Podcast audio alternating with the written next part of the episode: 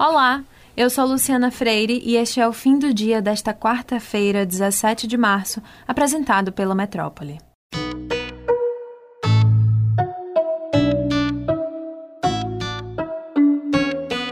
Uma pesquisa Datafolha da Folha de São Paulo mostrou que 54% da população brasileira avalia a atuação de Bolsonaro na pandemia como ruim ou péssima.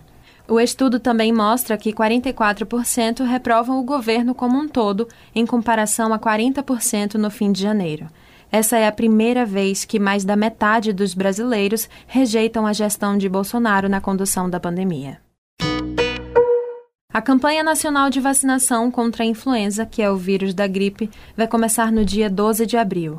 A meta do Ministério da Saúde é vacinar pelo menos 79,7 milhões de brasileiros.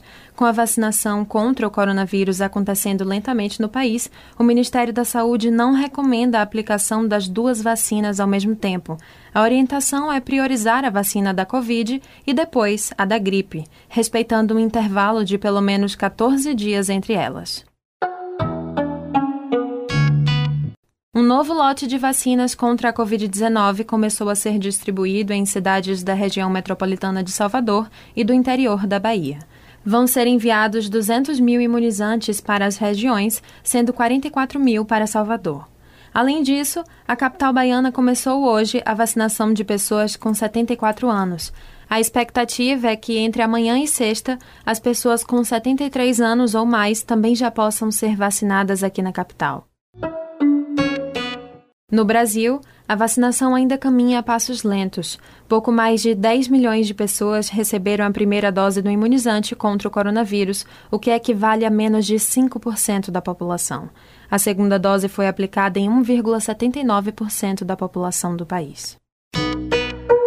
Salvador amanheceu com um novo recorde na espera de um leito de UTI Covid, com 132 pessoas aguardando um lugar.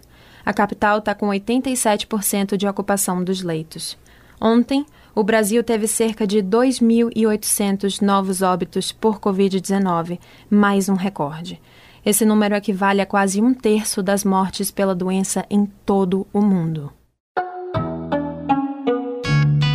O Federal Reserve, o Banco Central Americano, definiu hoje que vai manter a taxa de juros entre 0 e 0,25%. O mercado brasileiro reagiu à notícia e o Ibovespa fechou o pregão com mais de 2% de alta. Por aqui, o Copom vai definir hoje o novo valor da taxa Selic. A expectativa é que a taxa suba meio ponto percentual, ficando a 2,75%. O Bahia e o Vitória voltam a se enfrentar hoje, depois do Vitória ter ganhado do Bahia no último domingo, no Barradão. O confronto desta quarta é em Pituaçu, às 18 horas, pela quinta rodada do Campeonato Baiano. Atualmente, o Vitória é o sexto colocado com quatro pontos em dois jogos e o Bahia é o sétimo, com quatro pontos em quatro partidas. Veja outras notícias no portal Metro 1 e também nas redes sociais da Metrópole. Até amanhã.